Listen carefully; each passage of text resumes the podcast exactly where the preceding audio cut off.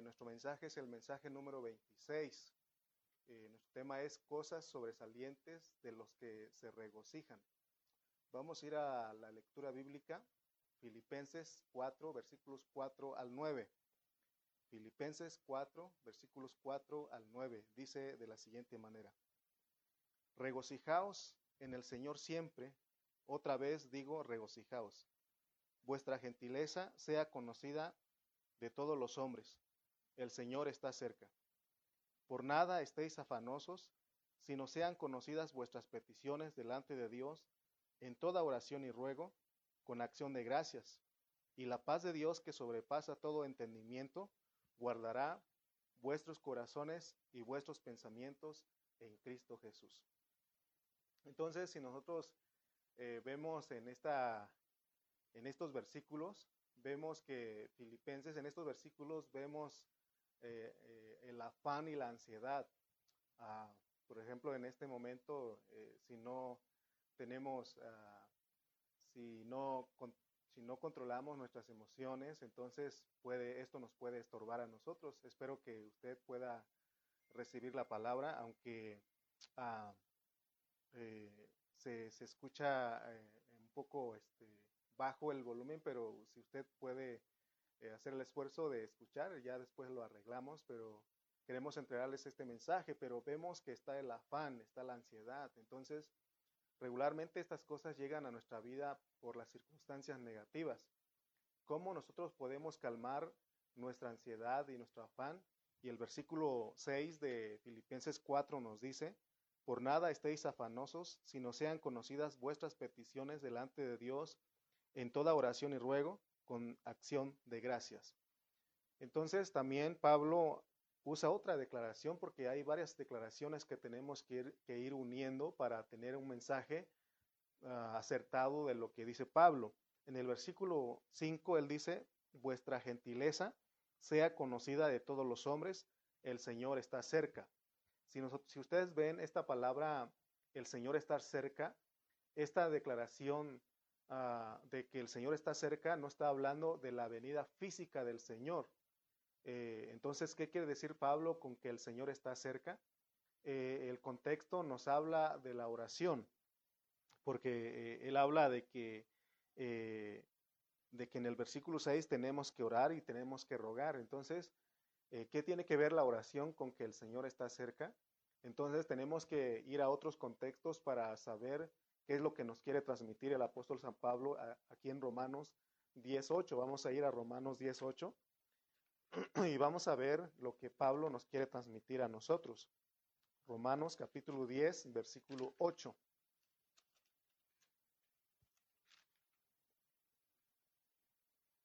Dice, ¿más qué dice?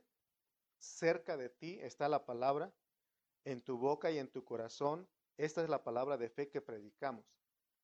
Entonces tenemos este versículo nos, o este contexto se refiere cuando Pablo dice en, en, Filipenses este, 4, 5 de que el Señor está cerca. Eh, él se, refiere a que el Señor está cerca porque Él está en nuestra boca y en nuestro corazón. Significa que Dios ah, quiere que nosotros oremos cuando estemos en medio del afán, de la ansiedad, cuando nos entra la ansiedad es cuando nosotros tenemos que orar porque el Señor está cerca. Eh, y a veces cuando nos llega el afán o la ansiedad, lo que menos queremos nosotros hacer es orar. Entonces la medicina para la ansiedad es la oración. Eh, en la oración podemos nosotros platicar con Dios, podemos tener comunión con Él eh, y así nosotros al estar calmados y tranquilos podemos ayudar a los que están ebodeando, a los que están eh, sintiqueando, que son los hermanos que están en desacuerdo, que no llevan el mismo sentir en la vida de la iglesia. Entonces, cuando nosotros estamos calmados, estamos, oramos al Señor y, nosotros este, lo disfrutamos, tenemos comunión con Él, entonces cuando nos lleguen las malas noticias a nosotros podemos estar calmados, porque solo estando calmados podemos estar en paz. ¿Cuántos dicen amén? Solamente de esa manera podemos estar en paz. Y necesitamos de mucha paz para tratar muchos asuntos y en especialmente el contexto habla de, la vida de la iglesia. Necesitamos de mucha paz para poder tratar los asuntos en la vida de la iglesia. Muy bien, entonces aquí Pablo nos aconseja a que seamos uno con Dios, que ejercitemos la unidad que tenemos con Dios, porque en nuestro espíritu somos uno con Él. Entonces tenemos que echar mano de lo que nosotros recibimos. Eh, entonces eh, Dios aún sigue tratando, trabajando en nuestra alma. Él está ministrando nuestra alma para que nosotros alcancemos esa unidad, porque tenemos que ser unánimes, tenemos que tener un mismo sentir, sentir una misma cosa. Es decir, que nuestro intelecto, nuestro sentimiento y nuestra voluntad, uh, que estas partes de nuestro ser tienen que tornarse al espíritu para que nosotros podamos vivir en armonía con los demás. Porque de otra manera, si nosotros no experimentamos esto, lo que estamos hablando, esta unidad, siempre vamos a estar en nuestras opiniones, siempre vamos a estar debatiendo, compitiendo con los demás, murmurando con los demás. Entonces nosotros, eh, en el mensaje anterior les hablaba que tenemos que regocijarnos, tenemos que ser personas que se regocijan porque Dios quiere que nosotros mostremos algo y, y Dios quiere que nosotros seamos gente que vive en paz, gente que vive en paz. Por eso en el en Filipenses 4, del 4 al 5, él dice, regocijaos en el Señor siempre, otra vez digo, regocijaos. Vuestra gentileza sea conocida de todos los hombres, el Señor está cerca. Entonces, nosotros, ah, dije hace un momento que llegamos a estar afanados cuando nos llegan las malas noticias. Eh, debemos de saber cómo se manejan las malas noticias, ¿no? Eh, podemos recibir noticias en este tiempo de que algún, algún familiar eh, de nosotros fue contagiado por este virus o que nosotros mismos fuimos contagiados. Entonces, lo que nosotros, lo que nos debe de, mantener en paz y, estar en paz, calmados, tranquilos, es que debemos de conocer al Señor, de que Dios es soberano y en su soberanía Él nos puede sanar o aún recogernos. Esa es la idea de Pablo. Por eso Pablo en el capítulo 1, él dice que, que, él, que, que él estaba dispuesto a que Cristo fuera magnificado, sea por vida o por muerte. Entonces, eh, debemos de vivir confiados eh, en el Señor en este tiempo, porque la Biblia dice también que caerán a tu lado mil y diez mil a tu diestra, mas a ti no llegará. O sea, si Dios quiere, si Él ha decidido, no nos va a tocar, no nos va, no vamos a ser contagiados, aunque nos movamos en medio de personas que están contagiadas. Y hemos visto eso en, muchos casos, en muchos testimonios. Entonces, lo que Pablo nos quiere transmitir en esta hora es que eh, veamos que la Biblia dice que Cristo está cerca, pero ya les expliqué que no está hablando de la venida física del Señor, está hablando de que el Señor está cerca en nosotros en nosotros y es para que lo disfrutemos. Y ya les expliqué de acuerdo a Romanos que Él está en nuestra boca y en nuestro corazón. Y esto es para que nosotros disfrutemos. O sea, el hecho de que Pablo está diciendo que Cristo está cerca es para que usted y yo lo disfrutemos y que nos regocijemos. Uh, yo me acuerdo cuando era un niño que cuando este, mi papá estaba con nosotros, por siete años él no estuvo con nosotros, estuvo preso, pero ya cuando él salió, eh, nos gustaba que, que, Él estuviera con nosotros porque eso nos transmitía confianza, ¿verdad? Este, cuando, mientras Él no estaba con nosotros, como que había algo de miedo porque solamente estábamos con mis hermanos y mi mamá, pero ya cuando Él, él este, salió de la cárcel y vivió con nosotros, entonces como que eso nos daba más confianza, podíamos disfrutar de otras cosas, ¿verdad? Entonces, esa es la idea de Pablo, pues que sepamos que el Señor está cerca, Él no está lejos de nosotros. Entonces, Él, de, de acuerdo al versículo 5 de Filipenses 4, dice que el Señor está cerca, es decir, el Señor está listo para ayudarnos, porque Él dice, yo soy, ¿qué es lo que tú necesitas? Ese soy yo, pero necesitas saber que yo estoy cerca, es lo que el Señor nos quiere decir en esta hora. Y es lo que dice Romanos 10, 8 que leímos, que Cerca está la palabra, en tu boca y en tu corazón. Y es para que no nos afanemos y es para que tu ansiedad, tu afán, tu preocupación sea conocido delante de Dios, sea conocida delante de Dios, porque dice el versículo 6, Por nada estéis afanosos, si, si no sean conocidas vuestras peticiones delante de Dios en toda oración y ruego con acción de gracias. Entonces, la palabra disfrutar a Cristo no lo podemos encontrar en estos versículos, pero es una palabra que está implicada.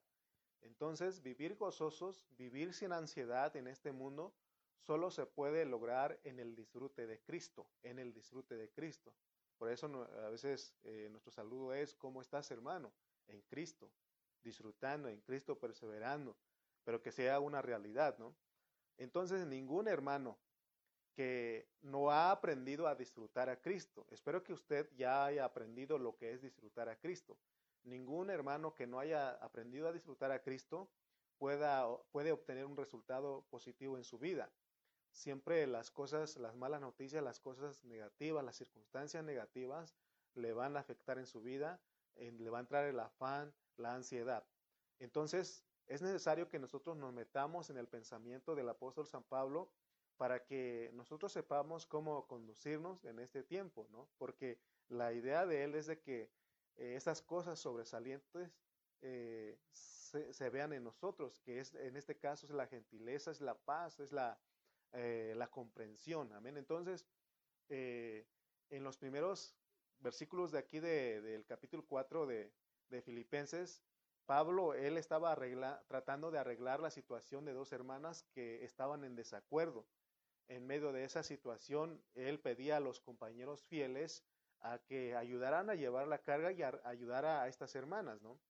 Entonces, eh, porque nosotros somos los que nuestros nombres están en el libro de la vida y él dice que tengamos ese mismo sentir. Entonces nosotros podemos disfrutar de la paz del Señor y así estaremos satisfechos cuando nosotros tenemos un mismo sentir, ayudamos a los hermanos a que se pongan de acuerdo, ¿no?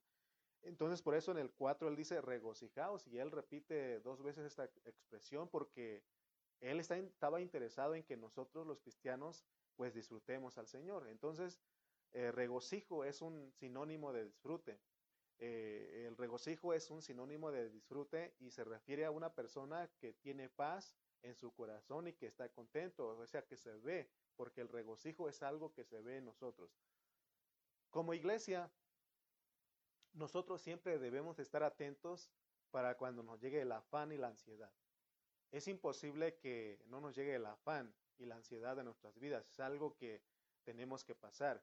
Entonces, como creyentes debemos estar dispuestos a presentar nuestras peticiones, a que nuestras peticiones sean conocidas, ¿verdad? Delante de Dios, ¿verdad? Y dice Pablo, con toda oración ruego y con acción de gracias. Es la forma de que nosotros tenemos que orar.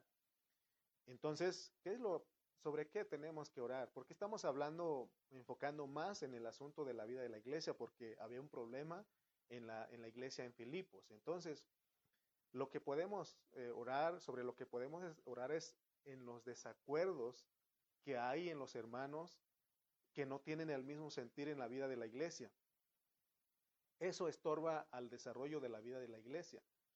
Esto también causa tristeza y preocupa cuando los hermanos se ponen en contra de los que llevamos la delantera en la vida de la iglesia, que en vez de estar ayudándonos, estar, ser el mismo sentir, llevar la carga, se ponen a murmurar y a criticar y a, competir, ¿no? Entonces, como hacían este, María y, y Aarón.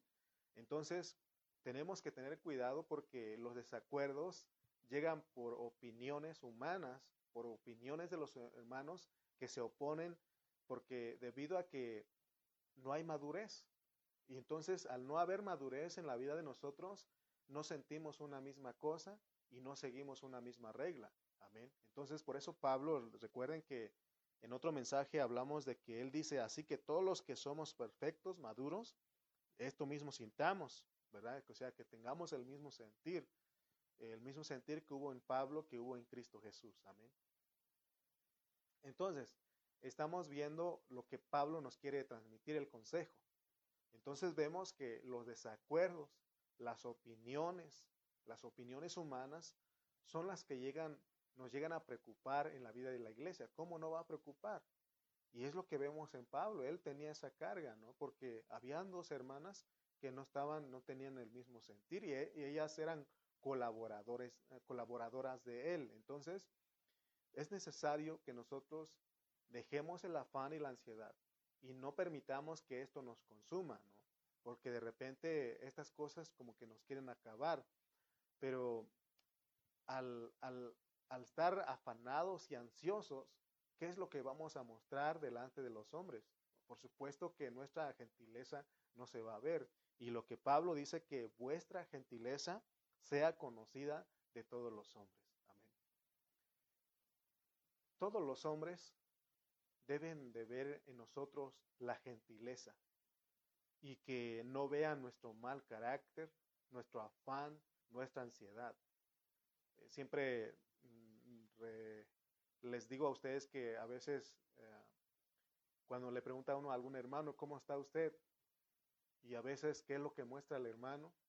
¿Verdad? Con mucha ansiedad, afanado y hablando de otras cosas menos de Cristo, ¿no? Entonces no se ve la gentileza ahí. Qué bonito sería que cualquiera que se acerque a nosotros eh, encontrara gentileza, esa gentileza que Pablo está hablando. Eh, la Biblia dice en Proverbios 15.1 que la blanda respuesta quita la ira, mas la palabra áspera hace subir el furor. Entonces, esta blanda respuesta tiene que ver con la gentileza, tiene que ver con nuestra comprensión, con nuestra amabilidad. Pablo, él mostraba la gentileza a los hombres y, él, él, le mostraba amabilidad, a los hombres, por lo tanto, él nos pide a nosotros que seamos amables, que seamos comprensivos, que seamos las personas que se ve que estamos disfrutando a Cristo. Amén. Entonces, este, la primera prueba para nosotros, de los que estamos madurando en la vida de la iglesia, es que tenemos que regocijarnos, cualquiera que sean las circunstancias, y que nuestra gentileza se vea delante de los hombres. Vuelvo a repetir, gentileza es ser amable, educado, gentil, considerado, bondadoso, comprensivo, eh, ser tratable, eh, no ser sangrón, ¿verdad? Ni, ni pesados.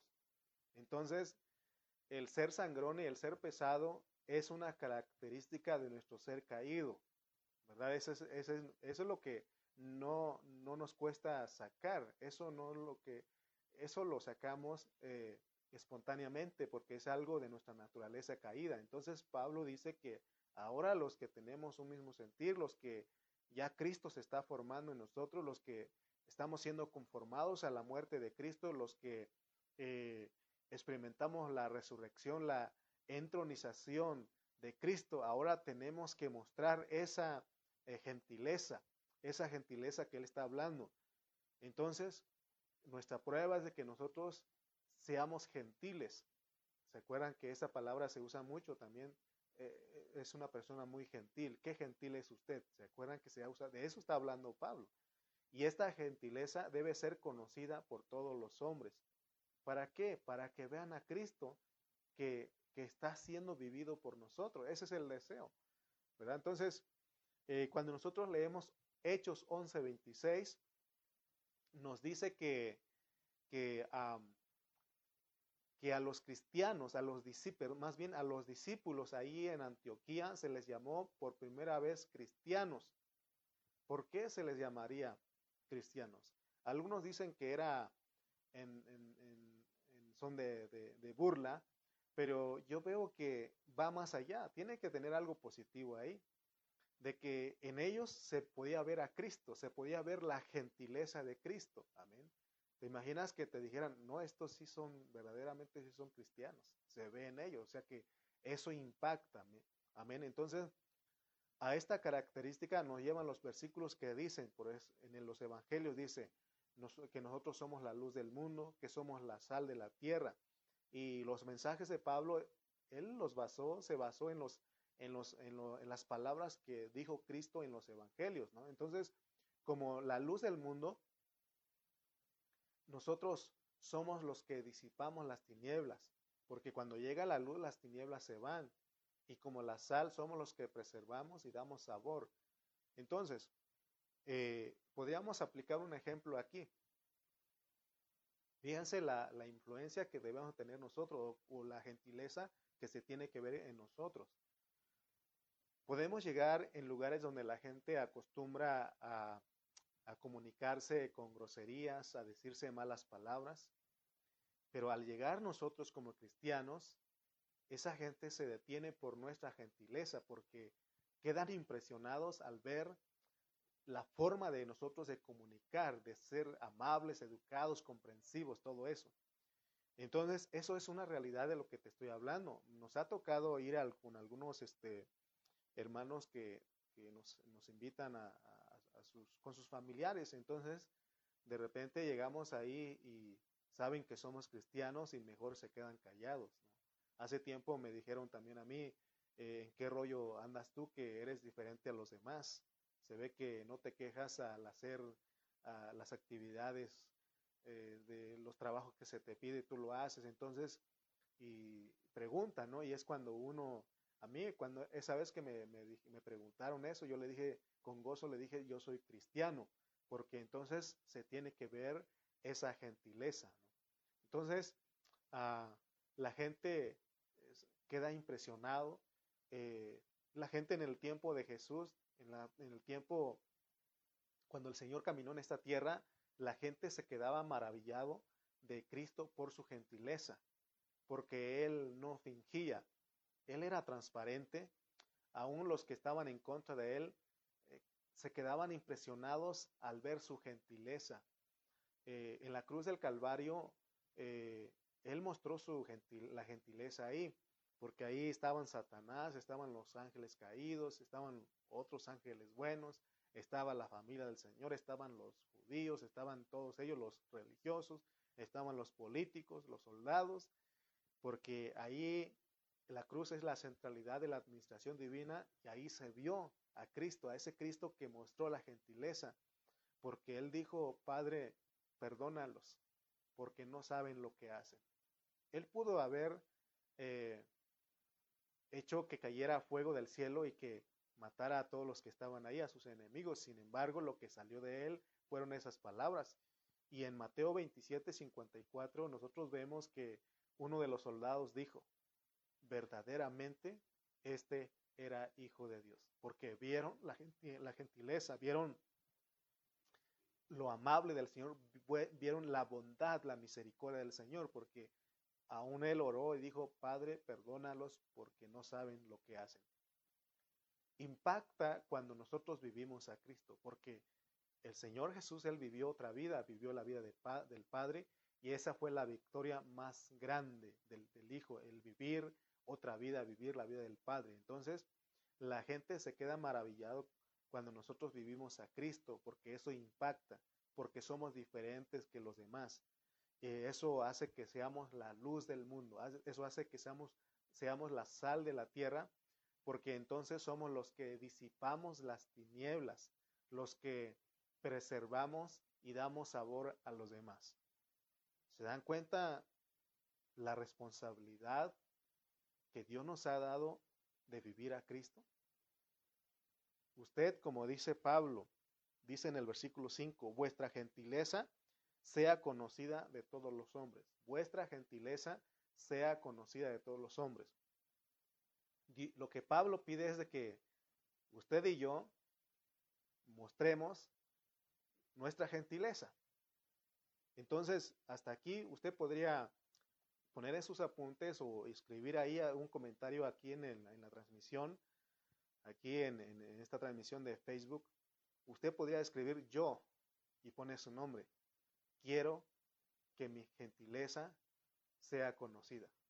Yo, Lalo, quiero que mi gentileza sea conocida. Ponga su nombre ahí.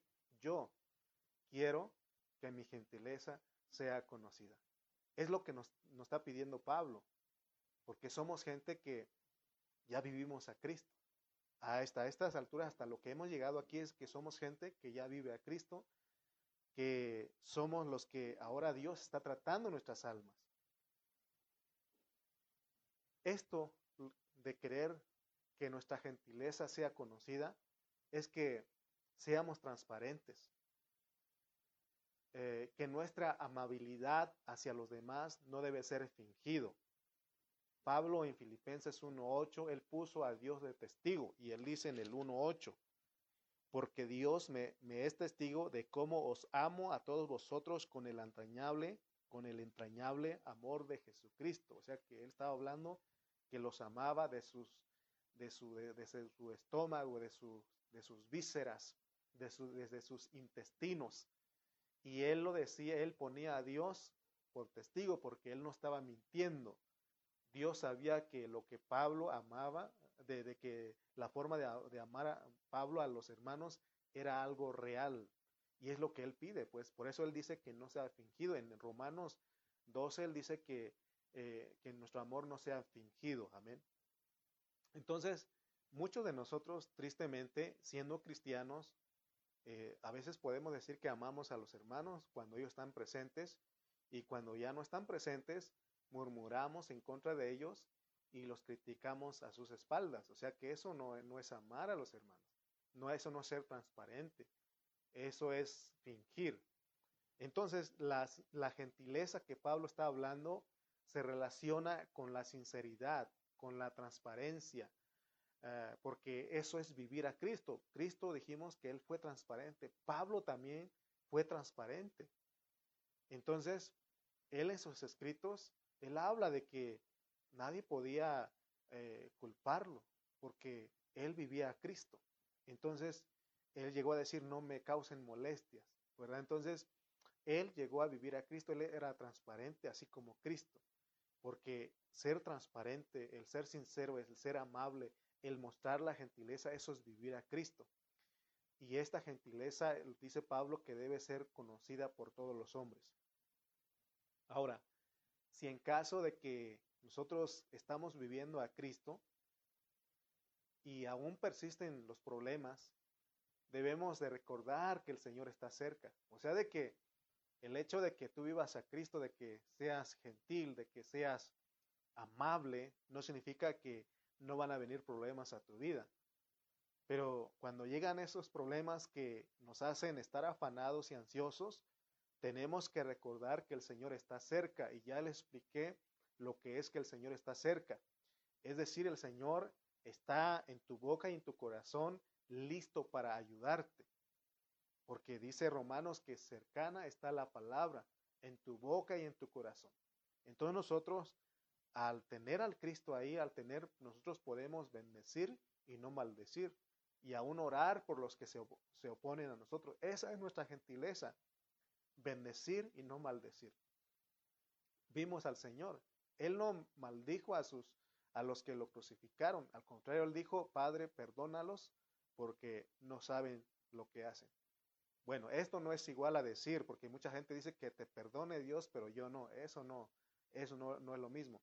Aquí nosotros tenemos que aún orar por ellos y perdonarlos y bendecirlos. Amén. Esa es nuestra gentileza, esa es tiene que ver con nuestra comprensión, con nuestra bondad, nuestra misericordia. Amén. También en el versículo 6 nos dice que tenemos que orar con acción de gracias. La última parte dice, eh, bueno, vamos a leer el versículo 6, dice, por nada estéis afanosos, sino sean conocidas vuestras peticiones delante de Dios en toda oración y ruego con acción de gracias. Al último está la, declaración con acción de gracias. Esto es muy significativo, porque esto indica que al estar orando nosotros, uno debe de creer que el Señor ya, lo, ya le contestó a uno, porque eso es orar con fe. No estamos orando porque el Señor, creemos porque el Señor nos va a contestar, eso no sería fe. Cree, significa aquí que tenemos que orar y creer que Él ya nos contestó que uno ya recibió lo que pidió. Y, nosotros usamos eh, mucha esta alguna una frase que me estaba acordando cuando estaba escribiendo esto, porque cuando nosotros pedimos ayuda a alguien y le mandamos un escrito y usamos la frase te agradezco de antemano. O sea, ¿qué estás diciendo? Que ya lo recibiste, ¿no? Entonces, ¿por qué con Dios a veces no creemos, ¿no? porque te agradezco de antemano como que compromete a la persona, ¿no? Porque ya le estás dando las gracias. Entonces aquí Dios quiere que nosotros hagamos lo mismo con Él, que nosotros demos acciones de gracias porque Él ya no respondió. Entonces, si nosotros no somos tratables, no somos amables, es porque no estamos viviendo a Cristo. Por tanto, otros no verán a Cristo en nosotros, es decir, este, no verán la gentileza en nosotros. ¿Estamos de acuerdo? Algunos han torcido las palabras de Pablo y creen que lo que Pablo está hablando son terapias filosóficas del ascetismo, del epicureísmo. Pero aquí claramente Pablo nos habla que no son terapias filosóficas. Aquí no es tratar de ser buenas personas, no es tratar de, ah, ser amable. No. Eh, no son gimnasias filosóficas para mejorar nuestro comportamiento. Lo que Pablo nos está enseñando es que nosotros vivamos la vida de otra persona, es decir, que vivamos la vida de Cristo, porque esa es la diferencia de las enseñanzas de, las enseñanzas de Confucio, de Buda, de Mahoma, de, muchos otros eh, eh, otras personas que han escrito libros, ¿no? Hay un montón de libros para mejorar tu comportamiento, 10 pasos para mejorar tu comportamiento. No estamos hablando de esto. Todos estos personajes que les cité y otros que hay en el mundo, esos personajes se enfocaron en técnicas, en terapias filosóficas para el mejoramiento de la conducta de las personas, de su ética, sin embargo, la Biblia nos enseña a nosotros que no nos enseña a nosotros mejorar nuestro comportamiento o tratar de ser buenas personas, no. Si nosotros entendemos la Biblia de esa manera, lo estamos entendiendo mal. La revelación bíblica, la revelación de la palabra es que nosotros vivamos a Cristo, que vivamos. ¿Cómo es que, cómo es que se puede ver esa gentileza? Viviendo a Cristo. No es tratar de, hacer, de ser buenas personas, de ser amables, de ser comprensivos. No estamos hablando de eso. Es lo que enseñan esas, ah, esas ideas filosóficas. Pero la Biblia, lo que Pablo está hablando, porque eso ya hablamos en Colosenses, pero en Filipenses Pablo está hablando de que nosotros vivamos y magnifiquemos a Cristo. Enseñanzas filosóficas versus vivir a Cristo. ¿Qué enseñan los demás? Enseñanzas filosóficas, terapias filosóficas, técnicas. Sin embargo, Pablo nos enseña a través de la palabra que vivamos a Cristo. Porque las filosofías son disciplinas. Son disciplinas que los hombres han inventado para ayudar a las personas a mejorar su comportamiento.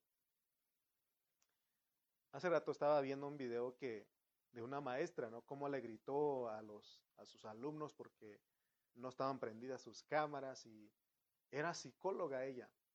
Y pues así le fue a ella porque dicen, entonces, ¿cómo, cómo eh, eh, pues era su reacción? ¿no? Entonces, entonces aquí no estamos hablando de, de, estas cosas, hermano, que, porque cualquier cosa ya con el psicólogo, ya con la psicóloga, ya que reciba terapias y todo eso, nosotros estamos hablando de vivir a Cristo, de vivir a Cristo.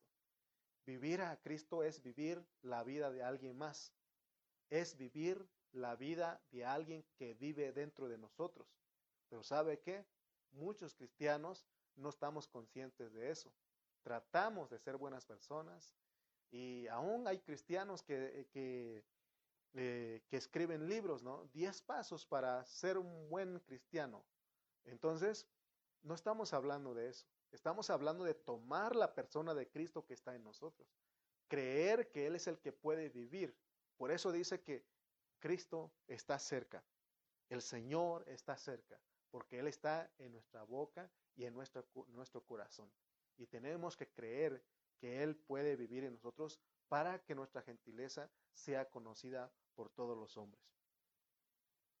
Uniendo Filipenses 4, 5, que ya leímos, y Romanos 8, 10, 8, perdón, tenemos que el Señor está cerca. Nuevamente lo repito porque en la repetición está la enseñanza. Entonces, que cercana está la palabra, en tu boca y en tu corazón. Tenemos que dar gracias a Dios porque nosotros tenemos dentro de nosotros, en nuestro espíritu, a alguien que vive, que habita. Y este alguien que vive es Cristo, el cual es poderoso. Por eso dice Pablo en, otro pasaje que nosotros tenemos que echar mano de la vida eterna que tenemos. Porque Cristo es nuestro. Él se dio a nosotros. El salmista, él oraba, él oraba de una manera como, como un niño cuando dice es que es mi papá, es mi mamá, porque lo considera de su propiedad. ¿Se acuerdan cuando él dijo, el salmista dijo una declaración, dio la declaración de que enséñame a hacer tu voluntad porque tú eres mi Dios?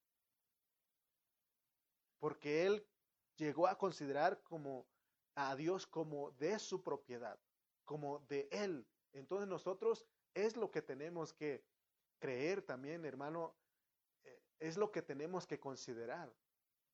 Que el Cristo que tenemos nosotros nos fue dado a nosotros. Entonces podemos echar mano de Él. Por eso dice Pablo, el Señor está cerca. Este en cuanto al espacio. En cuanto al espacio, Él está cerca. Él está en nuestra boca, en nuestro corazón. Él está en nuestro espíritu. En cuanto al tiempo, sabemos que Él bien vendrá. Eh, ya falta poco, pero Él ha de venir. Él ha de venir. Pero está hablando Pablo del espacio que Cristo está en nosotros. Amén porque Él fue dado a nosotros. Entonces aquí vemos las, características de una persona que vive la vida de otra persona. Y es que la gentileza se ve. Porque hemos dicho que la victoria más grande de Cristo es haber vivido la vida del Padre. ¿Y cuál es la victoria más grande del cristiano, del creyente? Vivir otra vida, vivir otra clase de vida que es vivir la vida de Cristo. Entonces es lo que Dios nos pide aquí a través de Pablo. Pero ahora, si no estamos considerando todo lo que estamos hablando, entonces podemos decir, ¿de dónde vamos a sacar gentileza? Si nosotros somos hombres caídos. Porque para algunos dice, es que es imposible. Y si es imposible, en nuestro ser caído es imposible. Porque la gentileza, porque se escucha eh, allá afuera eh, con las personas, se escucha, eres muy gentil, qué gentil, qué amable, ¿no? ¿Usted ha escuchado esas frases? Y, estas, y, y si hay esta, esta gentileza del hombre caído, pero es entre comillas, ah, porque la gentileza del hombre caído es condicional. Él puede ser gentil y amable, pero hasta cierto punto. Amén. Porque muchas veces decimos, está bien, eh, dicen las personas que, no son creyentes, está bien, te perdono, pero no vuelvas a hacerlo. Está bien, te la paso esta vez, pero no vuelvas a hacerlo. Sin embargo, el Señor, Él quiere que aún a pesar de todas estas cosas negativas, digamos, seamos amables, que mostremos, que mostremos nuestra gentileza, porque esa gentileza que Pablo nos pide aquí a nosotros es Cristo, esa gentileza es Cristo el que habita en nosotros. Él es nuestra gentileza. Entonces, de acuerdo a la Biblia, el Señor, desde que entró a nuestro espíritu, Él es algo viviente en nosotros, es algo tan real en nosotros. Y muchas veces con gemidos indecibles nos habla para que vivamos su vida. ¿Cuántos de ustedes en algún momento se los olvida orar, leer la Biblia, aún llega un momento cuando, ahorita que está las transmisiones en Facebook, como que de repente como que no queremos estar conectados, pero hay algo en nosotros que dice, tienes que alimentarte. No sé si usted ha experimentado eso. Hay algo, ¿no? Hay algo en nosotros que, porque es, es algo tan real que tenemos nosotros, que es la misma persona de Cristo, el que recibimos. Entonces, en esta hora el mensaje es que entendamos que Cristo es nuestra gentileza, porque Él es nuestro. Lo que Pablo quiere que se vea en ti, cuando habla de gentileza, es que Cristo se vea en ti, que se vea en mí. Entonces, como que hemos estado armando un rompecabezas aquí, entonces lo que, lo que sale aquí de todo lo que hemos venido hablando es que nuestra gentileza se vea. Es decir, que estemos tranquilos, que, seamos comprensibles, que nada nos moleste, que nada nos irrite. Qué suave es vivir con una persona que exhibe gentileza, porque exhibe el amor. Primera de Corintios 13 nos enseña lo que es el amor. Dice que el amor es sufrido, el amor es benigno, el amor no tiene envidia, el amor no es jactancioso, no se envanece, no hace nada indebido, no busca lo suyo, no se irrita, no guarda rencor, dice, no se goza de la injusticia, mas se goza de la verdad. Todo lo sufre, todo lo cree, todo lo espera, todo lo soporta. Pero la realidad es que muchas veces somos como lo dice Proverbios 27:15, dice, peor que gotera en día lluvioso es la persona que por todo pelea. ¿Cómo es usted? ¿Cómo somos nosotros? ¿Lo que dice Primera de Corintios o lo que dice Proverbios 27:15? Porque ahí no se ve la gentileza, ¿no? Sin embargo, en, Primera de Corintios 13 se ve la gentileza porque se muestra lo que es Cristo. ¿Por qué Dios nos está aconsejando todo esto? Es por lo que dice Filipenses 4 del 6 al 7. Para, por nada estéis afanosos, sino sean conocidas vuestras peticiones delante de Dios en toda oración y ruego, con la acción de gracias, y la paz de Dios que sobrepasa todo entendimiento, guardará vuestros corazones y vuestros pensamientos en Cristo Jesús. Por eso, a eso no, ese es el resultado de que se vea la amabilidad, que, que se vea la comprensión en nosotros. Amén. También Isaías dice 26.3 dice que tú guardarás en completa paz a aquel cuyo pensamiento en ti persevera, porque en ti ha confiado. Y como decía el pastor Carrillo, que este es uno de sus versículos favoritos, yo también, desde hace mucho tiempo, yo tomé este versículo como uno de mis favoritos, y nuestra hermana Janine Ceja lo sabe. También este primera de Pedro 5.7 dice, echando toda vuestra ansiedad sobre él, porque él tiene cuidado de vosotros. Y nuestra hermana Araceli Reyes siempre nos repite que nada nos robe la paz. Entonces, vemos cómo nosotros podemos experimentar la paz. Que nada nos robe la paz. Porque es cuando nosotros mostramos gentileza, cuando vivimos a Cristo. Entonces, todos estos versículos, todas estas declaraciones van más allá de las disciplinas externas y filosóficas que son meramente humanas. Eh, he escuchado a la gente decir, mi ética no me permite. La gente de allá afuera lo, he escuchado decir, mi ética. Mi ética no, lo permite, no, no me permite rebajarme contigo o pelear contigo. Sin embargo, nosotros no es nuestra ética, sino nuestra gentileza que es Cristo, que es que nosotros mostramos amabilidad, mostramos bondad, mostramos misericordia. Entonces vemos que la Biblia nos invita a vivir la vida de otra persona, que es vivir la vida de Cristo. ¿Para qué? Para que nuestra gentileza sea exhibida ante los hombres. Esa es la idea que nos quiere transmitir Pablo en esta hora.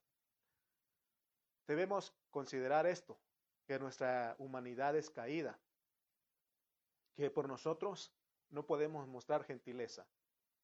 El único que es calmado, que es tranquilo, que es moderado, que es manso, que es libre de murmuración, que es libre de competencia, que es libre de orgullo, de todo lo que estorba, es Cristo. Él es el único. Por eso se nos invita a que vivamos a Cristo. ¿Quieres ser amable en tu casa? ¿Quieres mostrar gentileza en tu casa? Donde quiera que andes, vivamos a Cristo. Es la única manera de que nosotros podemos mostrar a Cristo, mostrar gentileza. Hoy en este tiempo de, pandemia, durante esta pandemia, yo he estado observando en las redes sociales y de repente son, parecen videos chistosos.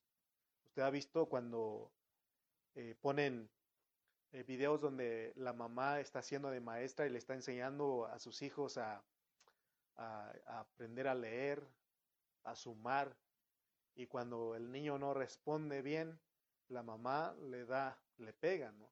Entonces, y toda la gente se ríe, pero a mí me llamó la atención eso porque hoy en este tiempo, en vez de que las familias se amen, en vez de que las familias muestren gentileza, fácilmente pierden la paciencia, perdemos la paciencia y maltratamos unos a otros. Eso se ha visto. Entonces, esos videos se han hecho virales en las redes sociales. Y, usted lo puede ver y pues algún momento yo me reí de esos videos, pero me hizo eh, reflexionar que que en vez de que la gente aproveche de que están juntos con sus familias en este tiempo, eh, están tomando de otra manera, se están maltratando, no hay gentileza ahí. Y es por una sencilla razón. Es que el diablo está trabajando en los niños, en los adolescentes, en los jóvenes, para que se rebelen contra los padres y aún este, los adultos también, ah, ellos tienen poco paciencia con sus hijos. ¿Y qué hace, qué pasa con todo eso? Los hijos llegan, los niños, los jóvenes, los adolescentes llegan a decir que, a pensar que nadie los quiere, que nadie los comprende. Y es por eso que muchos deciden irse de sus casas y muchos otros se han suicidado porque piensan que no los quieren. Pero eso es obra de Satanás, porque él ha venido a matar, a robar y a destruir. El afán y la ansiedad que Pablo menciona aquí en, Filipenses eh, no debe ser el motivo para alejarnos de Dios, sino al contrario, él dice que en medio del afán de la ansiedad debemos acercarnos más a Dios porque el Señor está cerca. Entonces, de acuerdo al, al 4.6 de Filipenses, tenemos que orar, dice Pablo. Por nada estéis afanosos, sino sean conocidas vuestras peticiones delante de Dios en toda oración y ruego con acción de gracias. Oremos a Dios no para que el problema del afán sea resuelto, sino lo que Dios quiere es que nos mantengamos en comunión con Él, orando sin cesar, orando constantemente, eh, cuando el afán, la ansiedad nos llega a nuestra vida, porque entonces el orar, el, rogar, el dar acciones de gracias, acción de gracias, esto guardará nuestros pensamientos en el Señor, porque en la oración nosotros podemos tocar al Señor y permanecemos en comunión con Él. ¿Cuántos hemos experimentado esto alguna vez? No debe ser alguna vez, sino que constantemente tenemos que experimentar, porque el orar nos mantiene nuestros pensamientos guardados en el Señor. Y es lo que dijo Isaías, ¿no? Tú guardarás en completa paz a aquel cuyo pensamiento en ti persevera porque en ti ha confiado. Amén. Oramos al Señor porque confiamos en él, y dependemos de Él. Regularmente los creyentes nos afanamos y caemos en afanes y en ansiedades. Y la Biblia nos dice que no debemos ser como los gentiles que tienen que se afanan por otras cosas. Ellos se afanan por otras cosas. Porque qué han de comer, qué han de vestirse, todo eso es lo que buscan. Pero Dios nos muestra aquí en Filipenses a través de Pablo que para el afán el remedio es la oración. ¿Quieres no estar afanado? ¿Quieres estar libre de ansiedad? Ora al Señor. Ora al Señor.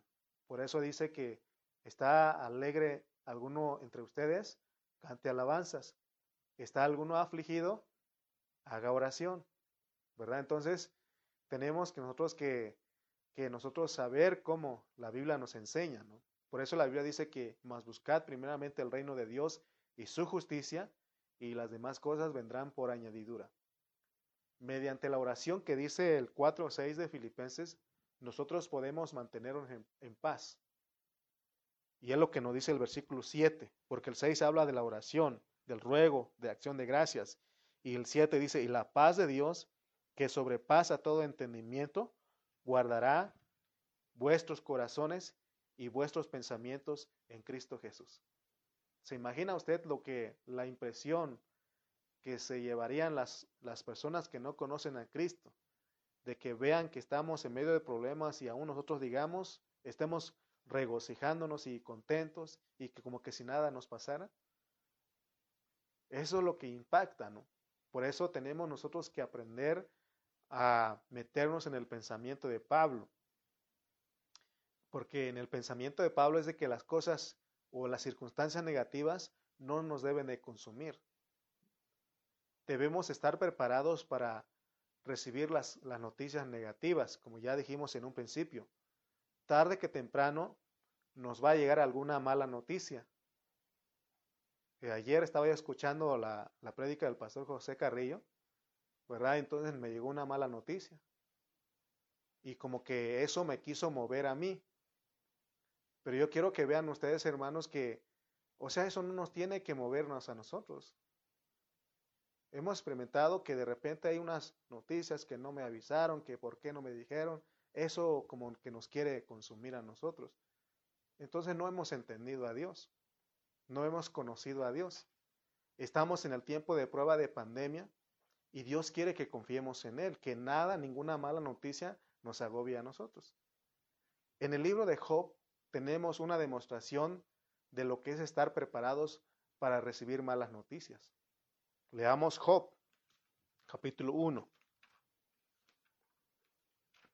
Job, capítulo 1, versículo 13 al 20. Vamos a leer estos versículos para ir cerrando con nuestra, con nuestra transmisión. Dice Job del 1, 13 al 20, dice, y un día aconteció que sus hijos e hijas comían y bebían vino en casa de su hermano el primogénito. Y vino un mensajero a Job y le dijo, estaban arando los bueyes y las asnas, paciendo cerca de ellos, y acometieron los sabeos y los tomaron y mataron a los criados a filo de espada. Solamente escapé yo para darte la noticia. Aún estaba este hablando cuando vino otro que dijo, fuego de Dios cayó del cielo y que quemó las ovejas y a los pastores y los consumió. Solamente escapé yo para darte la noticia.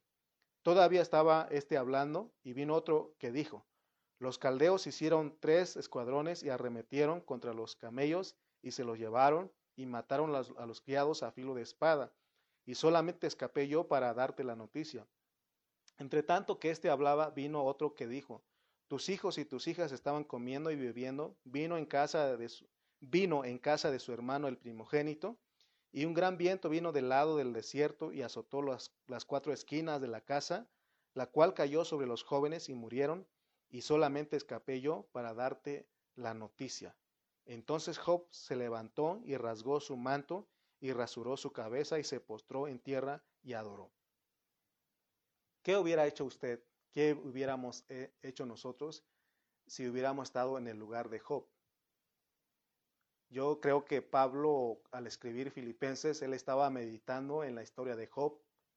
Y por eso en el versículo 6, él dice, 4.6, él dice que nada, por nada estéis afanosos, sino sean conocidas vuestras peticiones delante de Dios en toda oración ruego, con toda, con acción de gracias. ¿Cuál es el mensaje que queremos transmitir en esta tarde? Porque ya estamos cerrando. Que cuando te lleguen las malas noticias, tú sepas, que nosotros sepamos que tenemos a alguien muy cercano a nosotros. Por eso la Biblia dice nuevamente, el Señor está cerca. En tu boca y en tu corazón está la palabra. ¿Para qué? Para que nosotros le clamemos, para que nosotros le adoremos, para que nosotros le oremos. Entonces Él nos va a dar la paz en medio de esa situación, en medio de esa circunstancia negativa. Job 1.21 dice, y dijo, desnudo salí del vientre de mi madre, y desnudo volveré allá. Jehová dio, y Jehová quitó, sea el nombre de Jehová bendito. Job sabía regocijarse, sabía tener paz, porque él dice que alabó el nombre del Señor. Él bendijo el nombre de Jehová. Y dice el 22, en todo esto no pecó Job, ni atribuyó a Dios despropósito alguno. Para que nosotros nos regocijemos en los momentos negativos, debemos conocer la soberanía de Dios. Ya se nos ha explicado cómo funciona la soberanía de Dios.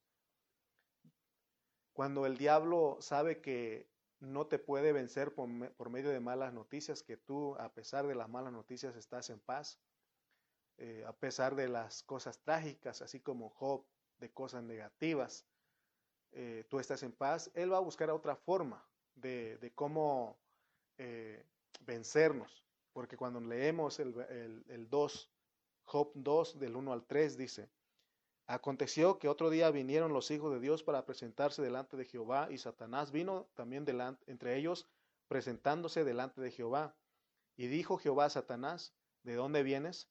Respondió Satanás a Jehová y dijo, de rodear la tierra y de andar por ella. Y Jehová dijo a Satanás, ¿no has considerado a mi siervo Job, que no hay otro como él en la tierra, varón perfecto y recto, temeroso de Dios y apartado del mal, y que todavía retiene su integridad, aun cuando tú me incitaste contra él para que lo arruinara sin causa. Entonces, eh, vemos ya después en los versículos que sigue, eh, Satanás empieza a acusar. Él busca otra forma de, de tratar de vencernos. Entonces, a través de, la, de la historia de Job, Dios nos enseña que no importa los problemas que tengamos en nuestra vida, en la vida de la iglesia, porque estamos bajo el contexto de la vida de la iglesia, con nuestras familias, en nuestro matrimonio, esto de ninguna manera nos debe de consumir. Tenemos que saber que hay alguien que está en nosotros, que nos puede dar la paz, que nos puede ayudar a, a salir de esa situación. Nosotros debemos orar a Dios y mantenernos tranquilos y saber que todo lo que nos pasa es soberano. Dios es el que decide. Eh, me he aprendido esto porque antes decíamos Dios es el que permite, pero ahora he entendido más que Dios es el que decide para que a nosotros nos lleguen las malas noticias, así como con Job. Debemos entender que esto, esto es bien importante que entendamos, que Dios es el mero jefe y que Él usa Satanás. Satanás es solamente un instrumento. Pero nosotros que somos los hombres de vida, nosotros que somos los hombres de vida, sabemos que todas las cosas nos ayudan para bien, porque somos gente con propósito, porque somos gente que fue escogida y predestinada desde antes de la fundación del mundo. Entonces el Señor cumplirá su propósito en nosotros. Al ser gente con propósito, eso hace que Dios nos pruebe y aún Satanás nos acusa. Después de las malas noticias, de recibir las malas noticias, viene la acusación de Satanás. Pero nosotros debemos saber, como dice Pablo, que tenemos al Señor cerca, tenemos a un Dios grande. La Biblia dice que Él nos dará juntamente con la prueba la salida. Entonces, en Job, hermano, vemos que Dios le quitó las cosas materiales y aún a sus hijos, pero después de esa prueba, Dios le devolvió, le devolvió hasta diez veces más de lo que Job tenía. Pero en esta hora el mensaje no es para que, para que nosotros tengamos que Dios nos va a devolver diez veces más cosas materiales. No. Porque la vida de la iglesia, el reino, no es algo material o algo externo. Porque dice Romanos que el reino de Dios no consiste en comida ni bebida, sino justicia, gozo y paz en el Espíritu Santo. Entonces, aquí no se trata de que Dios nos vaya a devolver diez veces más, porque la vida del hombre no consiste en la abundancia de los bienes que posee, sino que lo que vemos aquí en la, historia de Job, en la vida de Job, es para que veamos y entendamos que Dios es más grande que nuestros problemas y que Dios es más grande que cualquier situación negativa en que nosotros estemos atravesando. Por eso Pablo dice, el Señor está cerca. Por nada estéis afanosos, sino sean conocidas vuestras peticiones delante de Dios en toda oración y ruego con acción de gracias. Entonces, terminemos con este mensaje. Dios nos ha provisto todo lo necesario, nos ha equipado para que nuestra gentileza sea conocida por todos los hombres, para que nosotros no estemos afanados ni ansiosos, sino que la paz de Dios gobierne nuestros corazones y nuestros pensamientos. Así todos nos regocijaremos siempre. Dios nos ha provisto todo lo necesario, nos ha equipado para que nuestra gentileza sea conocida por todos los hombres, para que nosotros no estemos afanados ni ansiosos, sino que la paz de Dios gobierne nuestros corazones y nuestros pensamientos y que todos juntos nos, regocijemos siempre. Amén. Solamente para aclararle la noticia negativa, porque van a decir, ¿de qué es hermano? Pues recibí el mensaje de que pues se nos murió Sansón, un perrito que llevamos a Oaxaca, entonces como que eso es una, no es comparado con la noticia que recibió este Job, ¿no? Pero es algo que a veces te quiere sacar, ¿no? Y, uno quiere decir, ¿y por qué no lo cuidaron? ¿Y por qué todo eso? Hermano, a veces son cosas tan pequeñas que te distraen de, la, de las cosas de Dios, que te quieran ah, sacar de, de, la tranquilidad que tú vives. Entonces, por eso te digo que yo te estoy poniendo un ejemplo de, una, de, un, de un ejemplo de una mala noticia, ¿verdad? Porque me habló mi sobrinito para decir mala noticia, tío, ¿no? Entonces como que eso me quiso quitar del disfrute donde yo estaba con el pastor Carrillo este, estudiando la palabra de Efesios. Sin embargo, nosotros tenemos que aprender lo que Pablo dice, que nada, pues, que nada nos robe la paz, que, que cuando lleguen las malas noticias, nosotros estemos preparados para, eh, para tomarlas y recibirlas y saber que Dios está cerca, que saber que Dios está con nosotros que Él es más grande que cualquier problema, que cualquier ah, cosa negativa que llegue a nuestras vidas. Entonces aquí Pablo dice, vuestra gentileza sea conocida delante de todos los hombres, el Señor está cerca. Amén. Oremos. Padre, en esta hora te damos gracias, Señor, porque me permite, Señor, entregar una vez más un mensaje más a los hermanos y que, Señor, estas palabras, Señor, sean vida en nosotros. Que podamos recordar siempre que y regocijarnos siempre que tú estás con nosotros. Que todo, todas las cosas nos vienen a nosotros y son soberanas, porque tú eres el que decides. Es bajo tu soberanía. Señor, ayúdanos a que en cada momento podamos mostrarte a ti, mostrar la gentileza que eres tú, Señor que mostremos esa amabilidad, esa comprensión, esa bondad, esa misericordia. Oh Señor, ayúdanos. Queremos vivirte, Padre, queremos experimentarte. Queremos que cada día Cristo se vea en nosotros. Oh Señor, ayúdanos en esta hora y gracias por tu palabra. En el nombre de Cristo Jesús. Amén y amén.